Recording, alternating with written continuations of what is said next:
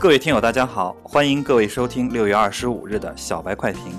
小白快评与您一起关注 A 股风云变幻。小白快评本期话题：做好高抛低吸，锁定既有收益。今天沪指高开，震荡向下回踩五日线。随着盘中银行股的飙升，跌幅收窄，多空双方围绕着四千七百点整数关口展开了博弈。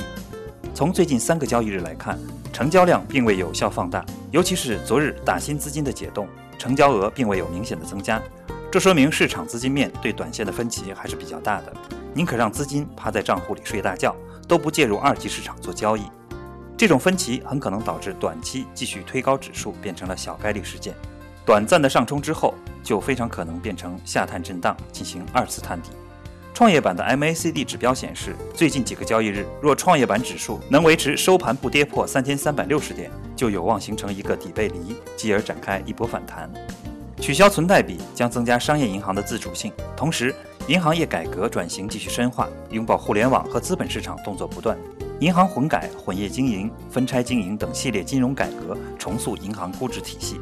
受此影响，今日银行股大涨，为大盘上攻提供了动力。板块涨幅榜前列的还有水务、智能机器、工程机械，而互联网、医疗保健、传媒娱乐、家居用品等跌幅靠前。短期大盘反弹压力在四千八百一十点，融资盘会加剧震荡的幅度，在上涨的时候涨得快，在下跌的时候抛得快，导致跌得也快。经过这三个交易日强势上涨之后，获利盘明显出现，市场在这里出现调整是情理中的事，行情可能逐步开始震荡和分化。今天大盘冲高之后，建议投资者不可追高，不要开新仓，以持股或者做高抛低吸为主。今天的小白快评就到这里，本期编辑张芊芊，主播阿文，我们明天同一时间再见。